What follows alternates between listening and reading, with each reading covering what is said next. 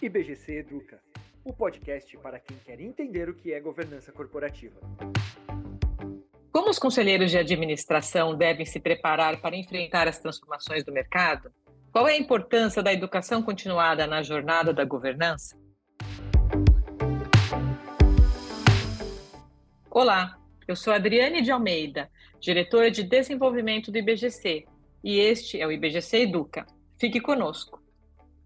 Com a natureza mutável dos negócios e da governança que permeia o ecossistema corporativo, os conselheiros de administração precisam responder de maneira ágil às novas demandas.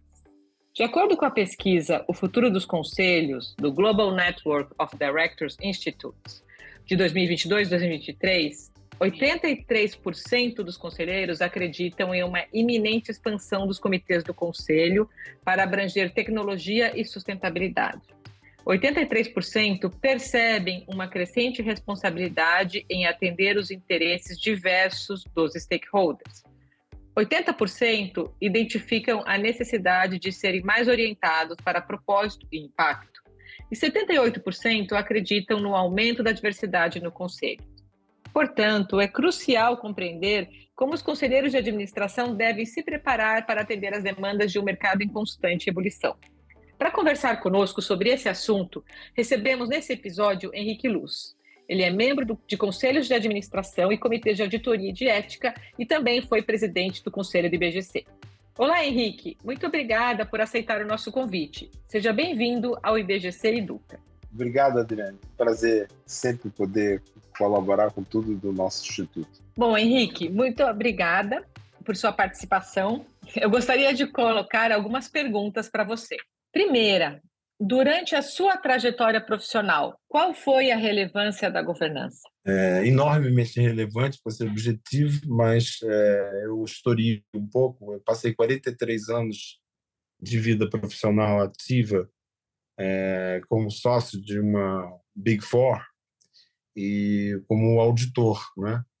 E como auditor, né, você é parte do, do próprio sistema de governança né, parte integrante dele. Então, eu tive muito contato antes de me aposentar da, da vida ativa como sócio da PwC. Eu passei, passei muitos anos como membro, de, como auditor e com, em contato com membros de comitês de auditoria, né? Então isso me trouxe, obviamente, proximidade com o tema governança e que foi um tema que acabou se tornando a posteriori um tema caro para mim, um tema querido para mim, né? Então, obviamente, eu fui passei a, a me aprofundar mais. Por outro lado, existe também um outro lado interessante da governança, que é o seguinte: eu, desde os 32 anos de idade, é, eu sou membro de conselhos de entidades sem fins lucrativos, né? Durante até 2018 sem fins lucrativos e depois iniciei a carreira, provavelmente vai ter oportunidade de falar. Mas a então uma entidade sem fins lucrativos, ela pode ter governança boa ou pode ter governança ruim. Graças a Deus, as entidades sem fins lucrativos, nos conselhos em que eu participei, são, eram de boa governança, sempre foram de boa governança.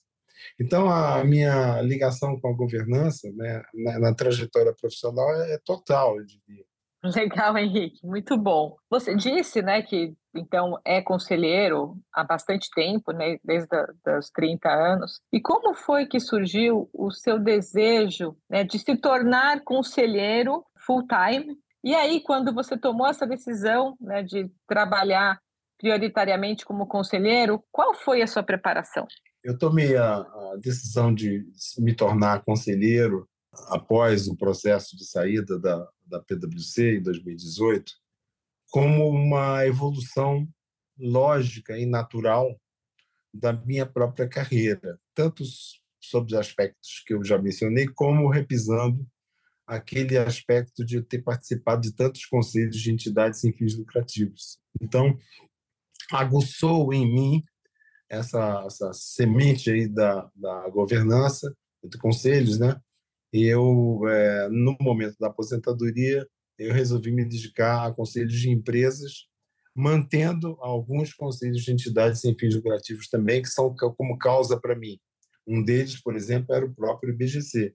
No momento que eu me aposentei, eu estava entrando para o conselho do IBGC, e não ainda como presidente, mas como membro, vice-presidente do conselho, e isso daí foi enormemente importante para mim participar dessas entidades sem fins lucrativos, porque, aliás, o IBGC nesse caso é até é hors concurso, porque é a casa da governança, né?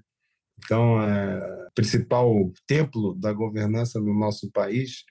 Então, mais razão não havia do que participar nessa, nessa entidade aí. Para você, qual a importância atribuída à certificação para o papel do conselheiro? Por que essa certificação fez sentido em sua trajetória? Três anos antes de me aposentar, eu contratei uma coach profissional, foi a Vicky Bloch, que se tornou minha amiga e depois colega de conselho do próprio BGC. É, contratei uma psicanalista para me, me, me, acompanhar no processo emocional né, de uma aposentadoria, porque quem disser que isso é fácil, é, é, mentira. Não é fácil, não. Se aposentar depois de 43 anos na mesma empresa, não é fácil emocionalmente. Então, é algo que você tem que lidar com isso, pelo menos. Né? Então, eu aprendi a lidar com isso. E, sob o ponto de vista é, de formação, digamos assim, eu, o sócio da, da, da PwC, ele escolhe dois cursos para fazer antes de se aposentar em qualquer lugar do mundo que ele queira. E eu escolhi ir para a Califórnia, para o Singularity University, é, e escolhi ir para Harvard, Harvard Law School para fazer mediação, porque sempre teve essa veia em mim de aspectos emocionais também, né, de como lidar com as relações do ponto de vista emocional, né. Então eu achava que a mediação é algo que me ajudaria muito e eu acho que me ajudou bastante na minha carreira de conselheiro. Que interessante. Tá aí uma coisa sua que eu ainda não sabia. Muito bom. É, e aí a gente sabe também que você, né, como presidente do conselho, como conselheiro do IBDC, sempre foi é, uma pessoa que se importou muito com a certificação para o Instituto e para você. Qual a importância que você atribui a certificação para o papel de conselheiro, né? E por que que para você fez sentido na trajetória? Bom, eu sou absolutamente fã do programa de certificação do IBGC, tanto sou certificado três vezes, como conselheiro de administração, como conselheiro fiscal e como membro de comitê de auditoria, que aliás foi uma certificação que surgiu quando eu era presidente da casa, né? Para começar, sou um fã do programa de certificação do IBGC. E para mim, faz todo sentido alguém ser certificado em alguma coisa, porque isso daí é, dá uma conotação de, de, de, de, de algo que tenha mais solidez, né? robustez. Né? Então, você ser certificado como conselheiro de administração do IBGC significa que você tem mais robustez de formação, no mínimo isso, né? No mínimo isso, mas robustez de, de formação. Por exemplo, aqui, para entender, eu acho que todo conselheiro deveria entender, da dinâmica de governança. A leitura que um conselheiro faz das melhores práticas de governança do Instituto é algo que depende muito da qualidade do curso que faz. Então, o curso de conselheiro, acho que todo mundo deveria participar do curso de conselheiro do IBGC também. Além da certificação, que é algo que vem depois, mas todo mundo deveria começar participando do curso conselheiro do IBGC. Por quê? Para ter uma leitura mais adequada das melhores práticas de governança. Né? E todo conselheiro, todo conselheiro deveria conhecer as melhores práticas de governança, como básico. Aliás, eu estou tendo o prazer de ver, é, ao longo dessa vida de conselheiro, que está aumentando cada vez mais o número de pessoas que estão preocupadas em entender o que é governança. Isso é positivo para nós, né? para nós todos, como sociedade, né? como entidade sem fim lucrativo, que é o caso do BGC, etc., pra, pra, como conselheiros. Então, isso é positivo para todos os players. Muito bom. Com certeza o programa de certificação faz parte né, da intenção do IBGC de trazer uma governança melhor para uma sociedade melhor. E aí, é mais uma pergunta mais sobre o seu dia a dia hoje. Né? Agora que você é conselheiro, empresas relevantes, tem muitos desafios, eu imagino. Né? Como é que você faz para se manter atualizado frente às transformações nesse mundo em constante evolução? Então, uma vez eu aprendi com o nosso amigo e professor Richard Dunn né, é, sobre a, o investimento que ele fazia e faz, provavelmente até hoje, sem dúvida, com programas de formação, de educação continuada. Né? E como eu vivi a vida inteira entrando e saindo de programas de educação continuada, porque essa é a vida de um sócio da, de uma grande firma de auditoria, né? É, eu achei que eu deveria reproduzir isso ou continuar usando isso como ferramenta na minha vida de conselheiro. Então, eu procuro participar de todos os congressos, eu procuro participar de cursos fora do Brasil e dentro do Brasil, quando possível, porque tem uma agenda realmente atribulada, mas eu procuro sempre. O Richard, quando falou isso para mim, ele, se não me engano, deu um exemplo de gastar 80 ou 100 horas por ano em programas de educação continuada. Eu não consigo gastar isso ainda, não consigo. Mas eu vejo a, a validade e talvez a necessidade de se conseguir fazer próximo disso.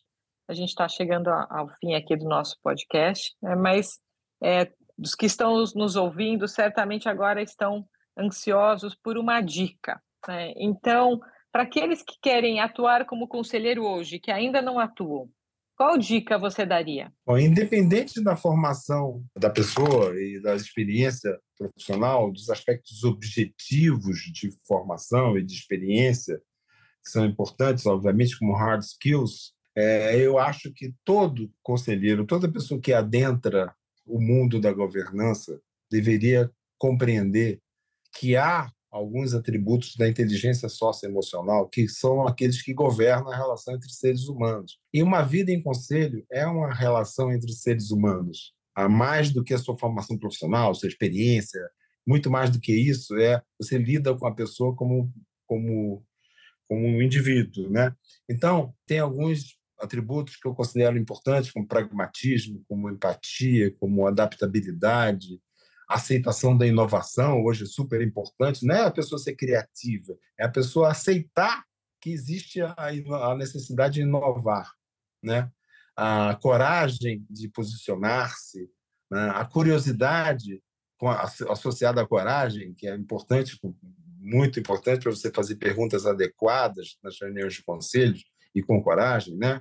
É, e a agilidade de resposta, a capacidade de você responder com agilmente é muito importante. Então, é, eu acho que todo mundo que vai se tornar conselheiro hoje em dia deve, deve se preocupar com os aspectos emocionais, aspectos da, de, de soft skills da carreira de um conselheiro.